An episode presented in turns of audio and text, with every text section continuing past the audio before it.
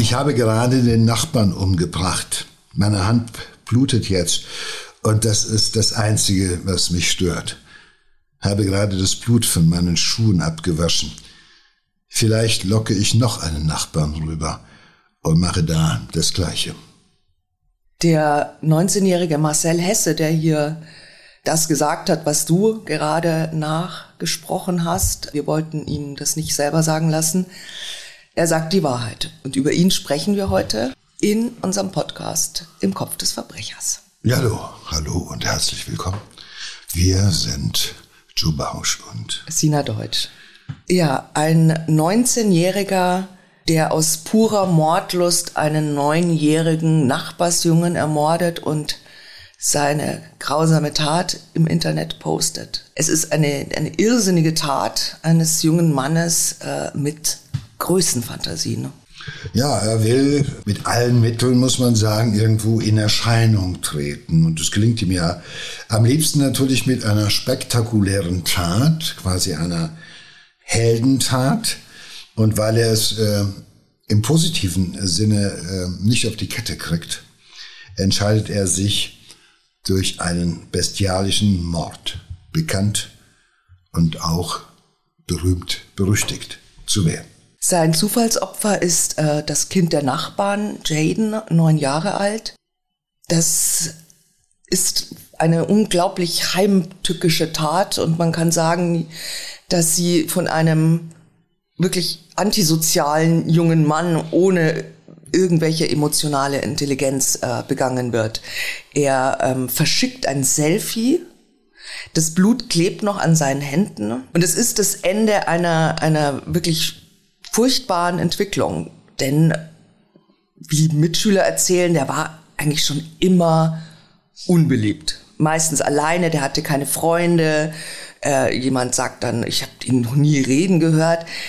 Er lief auch jeden Tag mit einem Tarnanzug rum, hatte so einen fetten Schlüsselbund hängen und hat sich auch komplett von den anderen isoliert. Also kurz, er ist ein Einzelgänger, ein Sonderling, der äh, sich auffällig benimmt äh, und der auch offenbar versucht, äh, sich von anderen äh, zu unterscheiden. Er läuft in einem Tarnanzug rum. Also das ist ja etwas, normalerweise tarnt man sich so, um unerkannt unterzutauchen. Aber wenn man äh, außerhalb eines Waldes mit dem Tarnanzug rumläuft, dann macht dich das ja eher noch auffällig. Das gibt dir sowas, das gibt dir sowas Martialisches, wie ich finde. Und er ist natürlich jemand, der sich äh, irgendwo entsprechend, sag ich mal, präsentiert und äh, ob es sich um eine schizoide Persönlichkeitsstörung handelt, das kann man an dieser Stelle nicht sagen. Also auf jeden Fall ist er aber jemand, der, sage ich mal, in seinen sozialen Kontakten und auch emotional gestört ist. Ja, er hat, ähm, wie du schon sagst, keine sozialen Kontakte, er hat keinen Job, aber er hat ein Ziel, und zwar eine Laufbahn als Unteroffizier bei der Bundeswehr. Und er spielt auch täglich Soldat da auch daher auch dieser Tarnanzug. Ne? Er ist so ein, er sieht sich als als Kämpfer und ähm, er sieht sich auch schon in einer echten Uniform und mit schweren Haffen, ha Waffen in der Hand. Er denkt sich, das äh, kann er auch. Er kann ja auch super in Computerspielen töten. Er schafft es tatsächlich bis ins Assessment Center und dann lehnt ihn aber die Bundeswehr Zitat, wegen, wegen mangelnder Verhaltensstabilität ab. Ähm, er hat nämlich bei diesem Interview sehr, sehr seltsame Antworten gegeben und ähm, er hatte 500 Fehlstunden in der Schule und das hat dann schließlich auch die, den Ausschlag für die Ablehnung äh, gegeben. Das spricht er jetzt ausnahmsweise mal für die Verfahren bei der Bundeswehr, also für das Auswahlverfahren der Bundeswehr, dass es tatsächlich äh, gelungen ist, einen offenbar äh, verhaltensauffälligen äh, mit deutlichen Hinweisen auf Persönlichkeitsstörungen äh, halt abzulehnen und äh, nicht aufzunehmen. Also Respekt. Es war natürlich für ihn eine, eine extreme Demütigung, ne? Und äh, hat ihn sehr schwer äh, frustriert. Ja gut, er hat sich da äh, halt eben äh, selbst äh, völlig anders gesehen und äh, sein Lebenstraum löst sich in Luft auf. Also und äh, das ist schon klar, dass das ihn sehr frustriert. Und das führt natürlich auch dazu, dass er eine extreme emotionale Sucht, also er hat sich ja vorwiegend ähm, Ventil gesucht in, äh, in gewaltsamen Spielen. Also er ist ja, das ist ja sein Kanal gewesen und er hat sich im Endeffekt äh, virtuell abreagiert, aber bei ihm war es zusätzlich so, dass er äh, wirklich geglaubt hat, dass am Ende dieser langen äh, virtuellen Beschäftigung mit Töten und Massakrieren und Schießen er sozusagen auch im realen Leben äh, zu einem Kämpfer heranwachsen könnte. Und das ist äh, jetzt erledigt. Und, äh, und ja, jetzt, äh, was bleibt?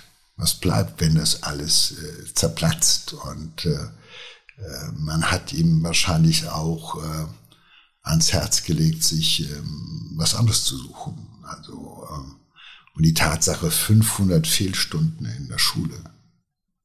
Ja, mhm. ähm, das zeigt ja, dass da auch keine Kontinuität äh, oder Bereitschaft mal irgendwo sich etwas, eine Herausforderung zu stellen und auch mal etwas zu machen, was äh, Herausforderung bedeutet und was äh, klein-kleines und äh, tägliches äh, klein-klein zu bedienen, das ist, das kann er nicht.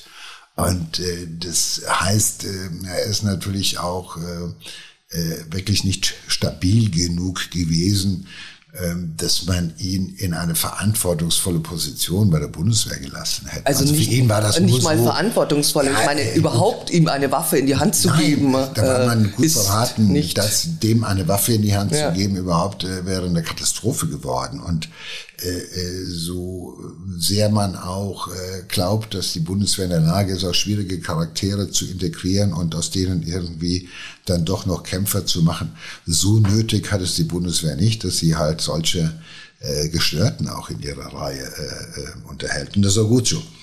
Aber äh, für ihn ist es natürlich äh, ein Moment einer großen Ablehnung. Da ist äh, im eine Perspektive, ein Traum zerplatzt. Ja, und ähm, seine Reaktion darauf, er sucht eine gewaltsame Lösung und die richtet sich jetzt zuerst gegen sich selbst. Er beschließt nämlich, sich umzubringen. Auf ähm, eine sehr außergewöhnliche Weise, nämlich er steckt im Bad das Katzenklo in Brand. Er will sich mit Kohlenmonoxid vergiften aber das gelingt ihm nicht. Wäre er mal öfter in die Schule gegangen, hätte er lesen und nachgucken können, dass das mit Katzenstreu alleine jedenfalls nicht funktioniert. Äh, hätte er möglicherweise auch googeln können und im Internet war er viel unterwegs, aber vorwiegend mit äh, Gewaltgeschichten.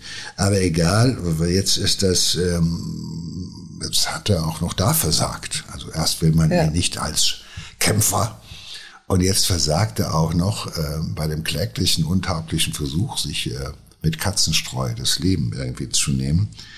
Und äh, da kommt er irgendwann mal zu dem Entschluss, einen Mord zu begehen, um irgendwie jetzt äh, wenigstens irgendwie in den Knast zu kommen, weil das ist so die Alternative zum äh, Unteroffizier. Also wenn schon kein Kämpfer auf der legalen Ebene dann aber ein gefürchteter Kämpfer im Gefängnis, so Van Damme-mäßig irgendwo im Untergrund oder in der Subkultur. Und er hat natürlich mit diesem Selbstmord Versuch hat er äh, äh, Gewalt gegen sich selber gesucht und also er sucht offenbar martialische, äh, auch theatralische Lösungen. Ja? Also ähm, etwas, was er ausstellt, was man dann halt sehen soll.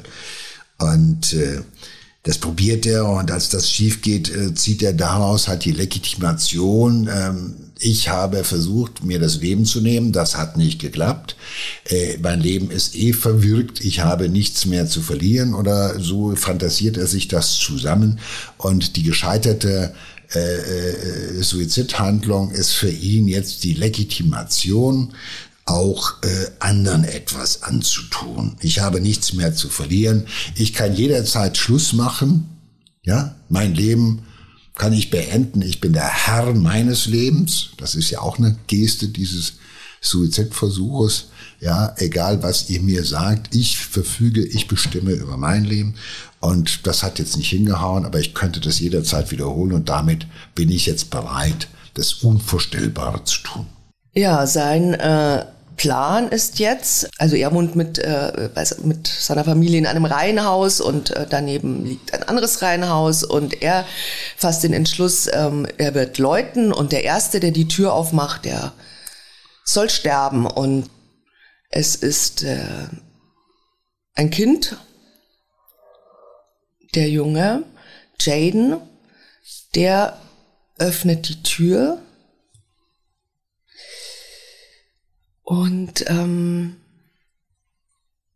der hat, ähm, natürlich kennen sich die beiden auch, ne? Und das ist, äh, und dann hat er einen Vorwand, ich glaube, es war ähm, genau, ähm, er hat gesagt, er bräuchte Unterstützung, jemand äh, soll ihm helfen, eine Leiter zu halten und der Junge, ob der Junge nicht rüberkommt zu ihm.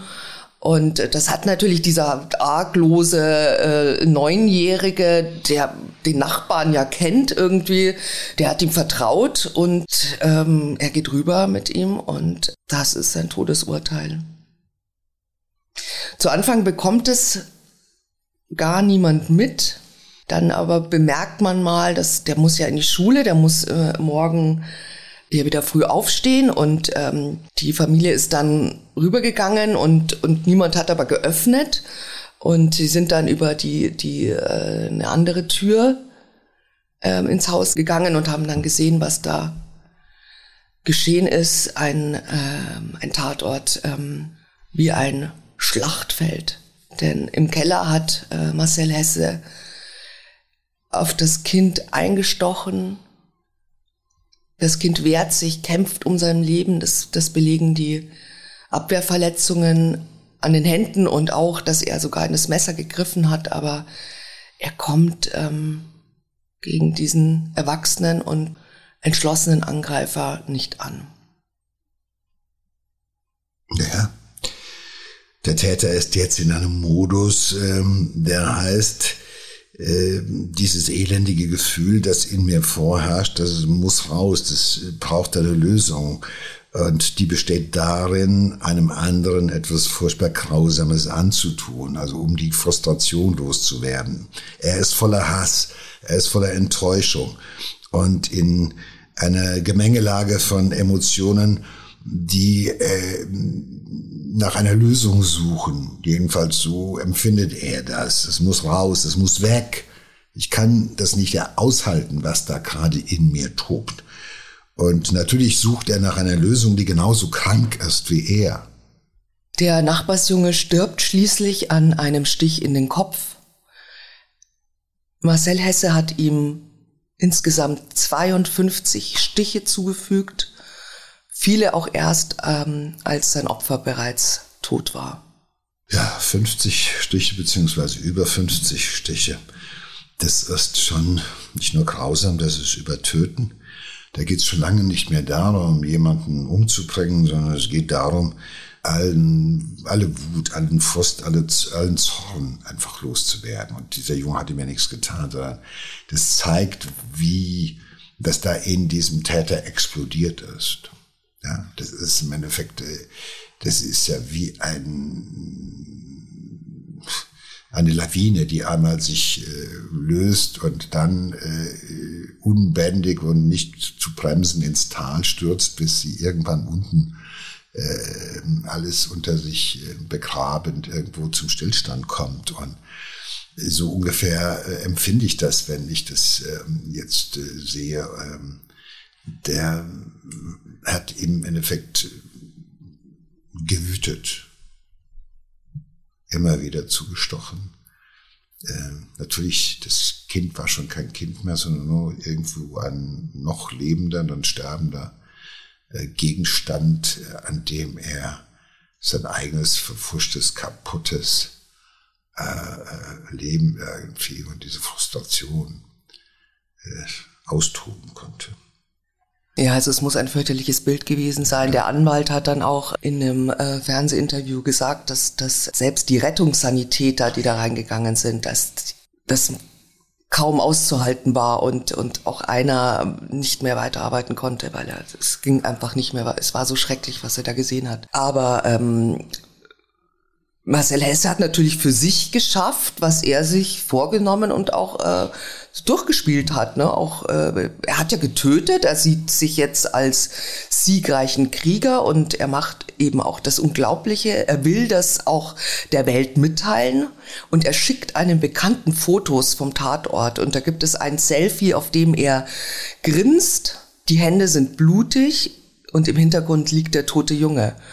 Und er sagt dann in einem Chat eben das, was du auch am Anfang gesagt hast, ich habe gerade das Nachbarskind umgebracht, fühlt sich aber gar nicht schrecklich an, meine Hände bluten ein bisschen. Die anderen Chat-Teilnehmer, die glauben ihm das äh, vorerst gar nicht. Sie sind irritiert, aber ähm, es ist ja doch äh, sehr unvollstellbar, dass das, dass das echt ist, ne? Ja, ja, ich meine, äh, was ist das für ein Jet? Äh, das ist meine erste Frage. Also mit wem chattet der? Was sind da für kranke Geister in diesem Chat? Dass es da einige gibt, die sagen, das glaube ich dir nicht, äh, zeig mir das nochmal, äh, was hast du da getan, ist doch alles fake und so.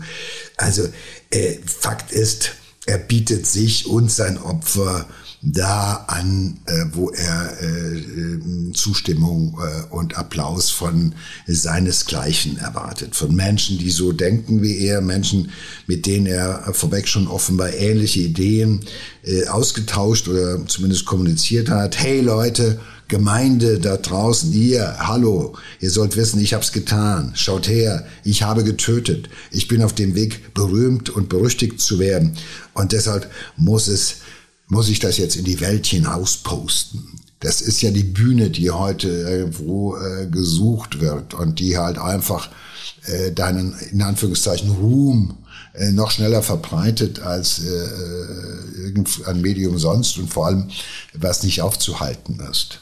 Und äh, das nutzt er. Und jetzt weiß halt die ganze Welt äh, nicht nur, dass er getötet hat, sondern auch, dass er auf der Flucht ist. Ja, die Polizei fahndet äh, öffentlich äh, nach dem Herne-Killer, wie man ihn nennt, und äh, warnt auch. Also sie sagen, äh, ein kleines Kind zu töten, das, äh, eine, diese Tat spricht Bände. Wir wissen nicht, was von ihm zu erwarten ist, wenn er auf Gegenwehr stößt. Und sie appelliert, bitte keine Einzelaktionen. Marcel Hesse ist sehr gefährlich. Man weiß nicht, was er tut.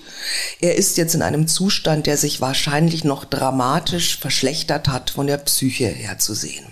Ja, er ist jetzt unterwegs, äh, wie in einem seiner Videospiele. Er ist der Warrior. Er wird gejagt, er begibt sich auf seinen Weg, er flüchtet, aber er ist weiterhin als Krieger unterwegs, in einem Mordrausch. Und er weiß jetzt, dass er es tun kann. Und er hat es getan. Und er ist bereit, es wieder zu tun. Und in diesem Rausch und in diesem Gefühl, in diesem Allmachtsgefühl, ist er jetzt auch unterwegs. Ja, und er kann einfach überall wieder zuschlagen und man weiß überhaupt nicht, in welche Richtung er geflüchtet ist, ob er zu Fuß unterwegs ist. Er hat das Messer wohl noch bei sich, aber äh, man weiß nicht, äh, was er noch plant, ob er noch äh, mehr Morde begehen will. Und er meldet sich dann auch nochmal bei einem Bekannten und stellt die perverse Frage, soll ich aus einem Mord zwei machen? Es gibt eine, wir haben ein Interview geführt ähm, mit einem Kriminalpsychologen, der sagt, ähm, seiner Einschätzung nach hätte der Chatpartner, wenn er normal gesund ist, die Tat auch verhindern können, weil es war schon erkennbar, dass es sich bei dem Täter um einen Menschen handelt, der hochaggressiv ist und der zwischen Suizid und Mord hin und her schwankt. Ich habe ja eben schon angedeutet, also äh, um Himmels Willen, welche Chatpartner sind das und äh, wie ticken die? Das will ich jetzt an dieser Stelle nicht vertiefen. Fakt ist, wir haben einen Täter im Ausnahmezustand und eine Polizei in einer absoluten Alarmbereitschaft. Äh, und die öffentliche Fahndung wird ausgeweitet und äh, ist natürlich alles äh, hoch alert, währenddessen schickt Marcel Hesse tatsächlich weiter Selfies von seiner Flucht, versehen mit wirklich schauerlichen, schaudererregenden Sprachnachrichten. Und die heißen beispielsweise, ich gehe davon aus, dass ich mich in ein paar Tagen stelle und das Knastleben genieße. Vielleicht locke ich noch einen Nachbarn rüber und mache da das Gleiche. Und er tut es das Gleiche. Ähm, noch einmal, als er zu einem Schulfreund flüchtet. Und ähm, dieser Schulfreund ist Christopher B., der hat äh, das Asperger-Syndrom. Er sieht, er ist sehr gutmütig, er sieht immer nur das Gute in allen Menschen und er erkennt nicht, also er nimmt ihn auf, die beiden äh, äh, fangen an ähm, zu zocken am Computer und er erkennt halt überhaupt nicht, dass das, dass er da in einen äh, mit einem abgestumpften Mörder in sein in sein Zimmer gelassen hat, ne, der die die öffentliche Beachtung auskostet.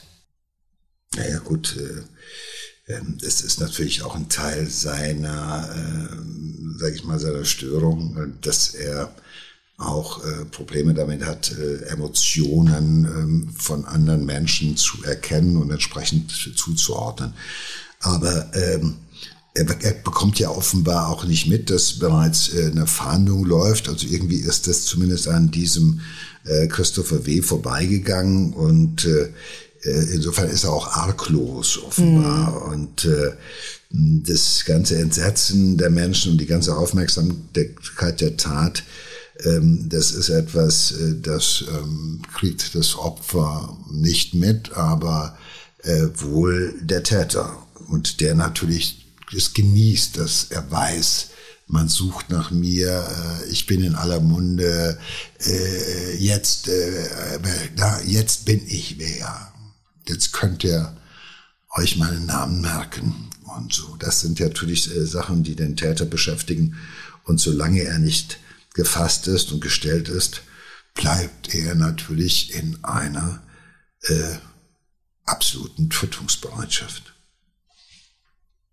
Ja, ähm, am nächsten Morgen wird aus dieser Tötungsbereitschaft ein zweiter Mord. Es ist also, die beiden haben ja ähm, stundenlang am Computer miteinander gezockt. Ähm, wir wissen auch wieder von Selfies, dass sie sich Pizza bestellt haben und Pizza gegessen haben zusammen. Er hat dann bei den Bekannten auf dem Sofa übernachtet und dann am nächsten Morgen greift er ohne zu zögern sein Opfer Christopher W. mit dem Messer an und äh, er sticht wieder und wieder zu, also genau wie er es bei dem jungen Jaden zwei Tage zuvor gemacht hat. Ja, bei ihm ist es äh, jetzt wieder wie in einem Reflex weil er ist ja eigentlich zu keiner emotionalen Nähe zu irgendwie jemandem äh, äh, in der Lage, äh, auch nicht zu diesem Freund. Er hat keine Freunde. Und äh, das sind halt einfach nur Figuren wie in einem äh, Videospiel. Also ähm, jetzt ist der halt dran, weil andere gibt's jetzt nicht. Und die haben sich ja sozusagen die ganze Nacht irgendwo, äh, irgendwo in diesen äh, Spielereien und diesem Jet haben sie sich äh, aufgegeilt, also er jedenfalls. Und das sucht jetzt ein Ventil und da ist es egal und da liegt dieser arglose Christopher W. Und der ist halt eben, äh, das wurscht, wer da ist. Es könnte auch irgendwer sein, weil für den Täter macht es keinen Unterschied. Und äh, er bedient im Endeffekt nur seine weiter bestehende Mordlust und die bedient er wieder und wieder und, äh, und jetzt legt er nochmal nach, weil es ihm gerade zu Pass kommt. Ja, er bleibt äh, die nächsten Stunden der Leiche in der Wohnung. Er verschickt wieder Fotos. Er ähm, schreibt auf einem anonymen Chatboard, ähm, äh, Zitat, äh, ich habe mich in die Hand geschnitten, als ich das 120 Kilo Biest bekämpfte.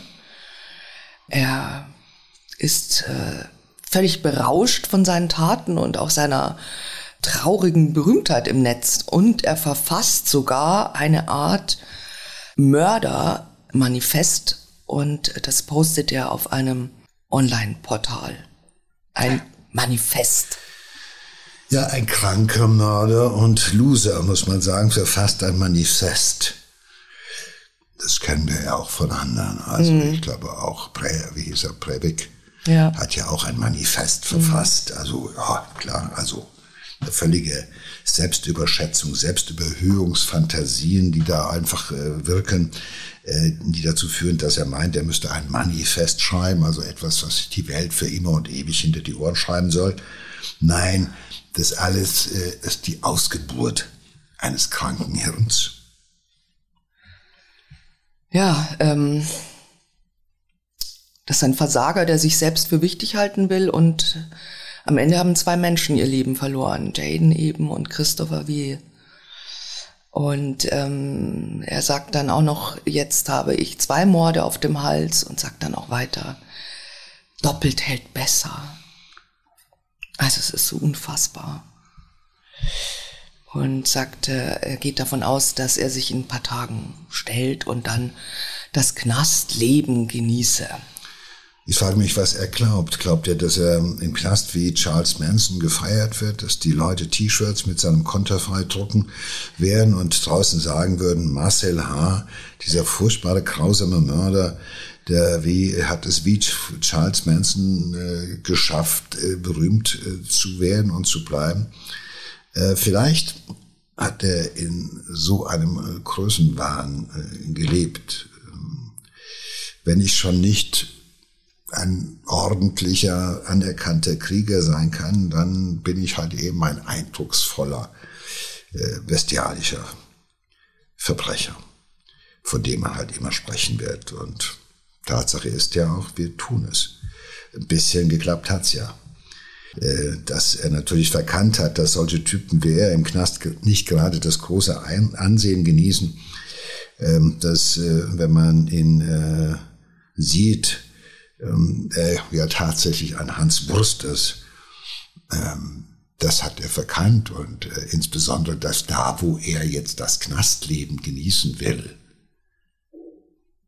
ist er jemand, der an der untersten Stufe der Hierarchie sich da anstellen muss, weil da ist es keine große Leistung, ein Minderjährigen, ein Kleinkind zu töten. Da ist es keine große Leistung, einen äh, schlafenden, ahnungslosen äh, Freund irgendwie niederzumetzeln.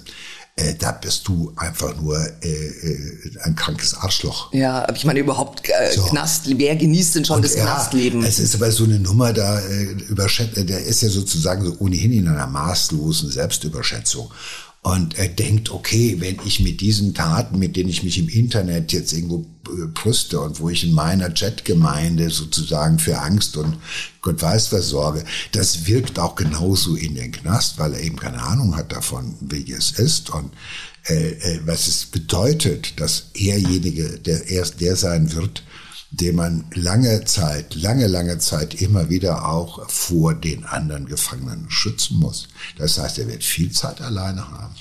Ja, aber so weit sind wir noch nicht. Äh, er ist tatsächlich, ähm, er stellt sich dann tatsächlich. Insgesamt hat er äh, 75 Stunden lang Deutschland in Atem gehalten. Er geht dann zu einem griechischen Imbiss und ähm, äh, der Betreiber sagt, er war ganz ruhig, der hat nur gesagt, äh, bitte rufen Sie die Polizei. Das hat er dann auch gemacht und er lässt sich dann auch äh, widerstandslos festnehmen. Vorher ähm, hat er aber die Leiche seines zweiten Opfers angezündet und die Wohnung und ähm, das Feuer hat äh, da, dort auch alle, alle Zimmer äh, verwüstet. Durch diesen von ihm gelegten Brand ist dann auch ein Schaden von 65.000 Euro entstanden, wieder ein großer Polizeieinsatz und äh, um die Wohnung wieder bewohnbar zu machen, muss der Putz dann tatsächlich bis auf den blanken Mauern abgeschlagen werden. Ein halbes Jahr danach beginnt der Prozess in Bochum. Marcel Hesse ist äh, zu diesem Zeitpunkt dann 20 Jahre alt. Er wird nicht als vermindert schuldfähig eingestuft und ähm, nach äh, Erwachsenenstrafrecht verurteilt, und zwar zu lebenslanger Haft wegen zweifachen Mordes. Und äh, aufgrund der Brutalität des Doppelmordes stellt das Gericht die besondere Schwere der Schuld auch fest. Und Marcel Hesse nimmt das Urteil so an.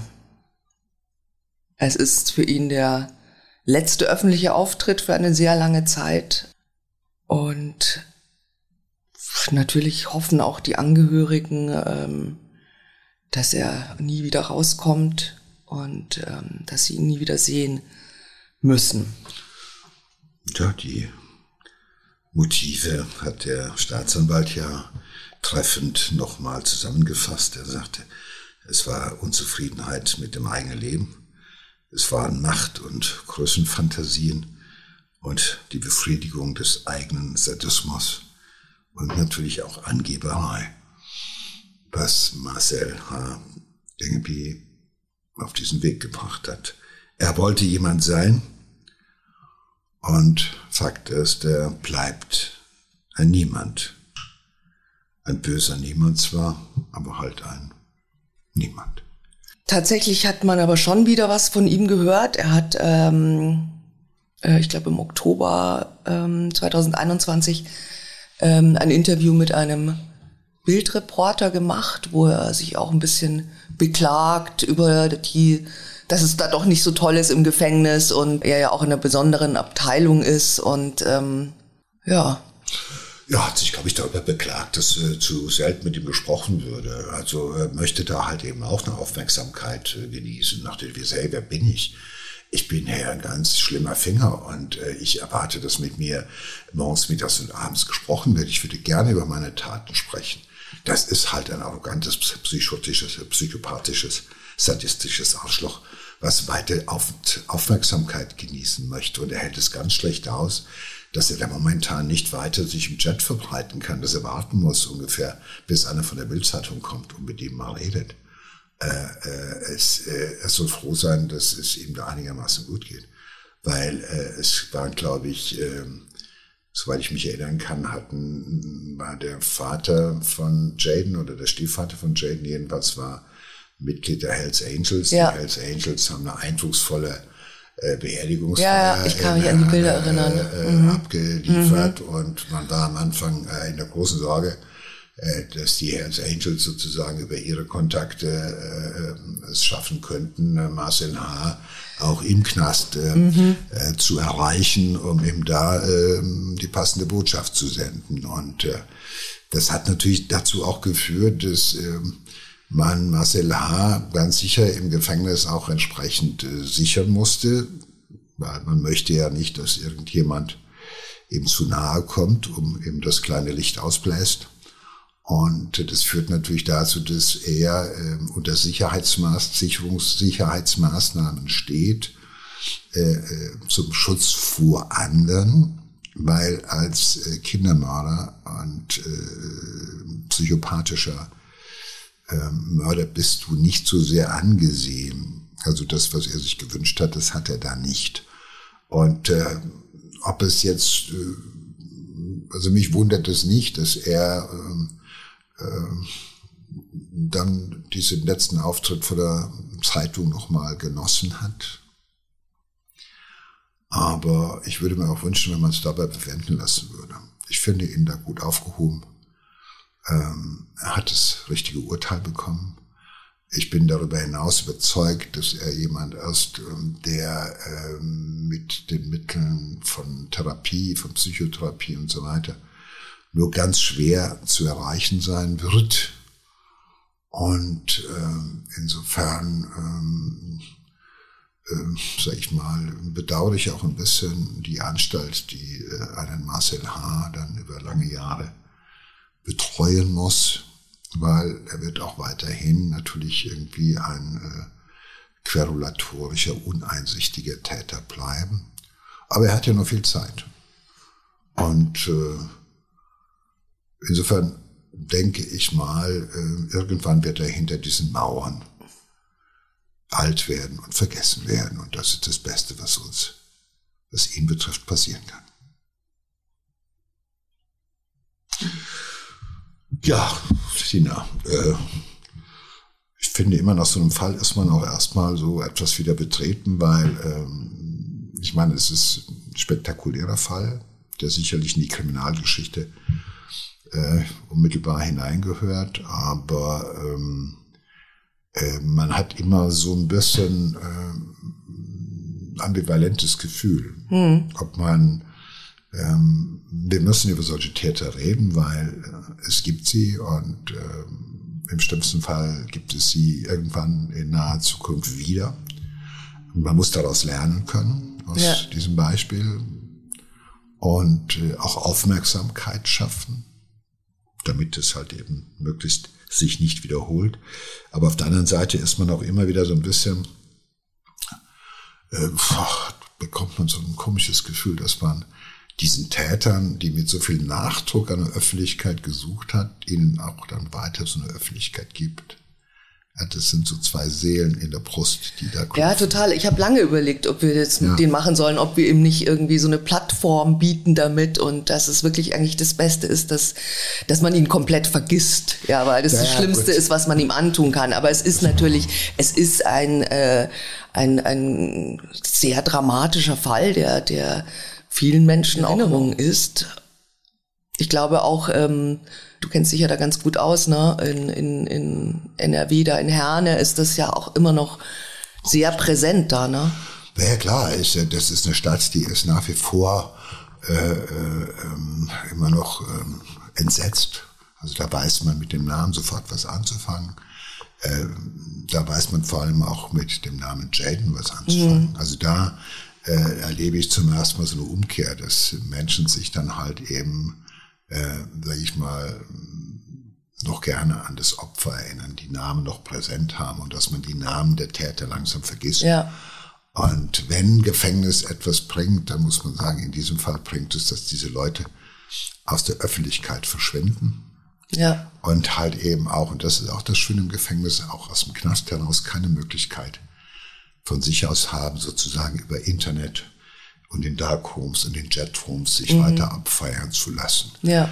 Das, der Knast ist ein sehr, äh, das ist ein sehr geschlossener Jetroom. Gut, also ich denke mal, wir haben noch ein paar Fälle in petto, wo wir jetzt diese ähm, Gefühle von wollen wir es machen, wollen wir es nicht machen, äh, nicht so äh, intensiv austauschen müssen. Genau, und wir hören uns in zwei Wochen wieder mit einem neuen Fall. Bis dahin. Tschüss.